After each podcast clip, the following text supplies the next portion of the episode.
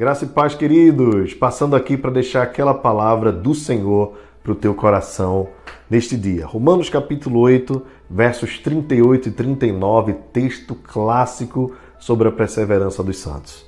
Porque eu estou bem certo de que nem a morte, nem a vida, nem os anjos, nem os principados, nem as coisas do presente, nem do porvir, nem os poderes, nem a altura, nem a profundidade, nem qualquer outra criatura poderá separar-nos do amor de Deus que está em Jesus Cristo, nosso Senhor.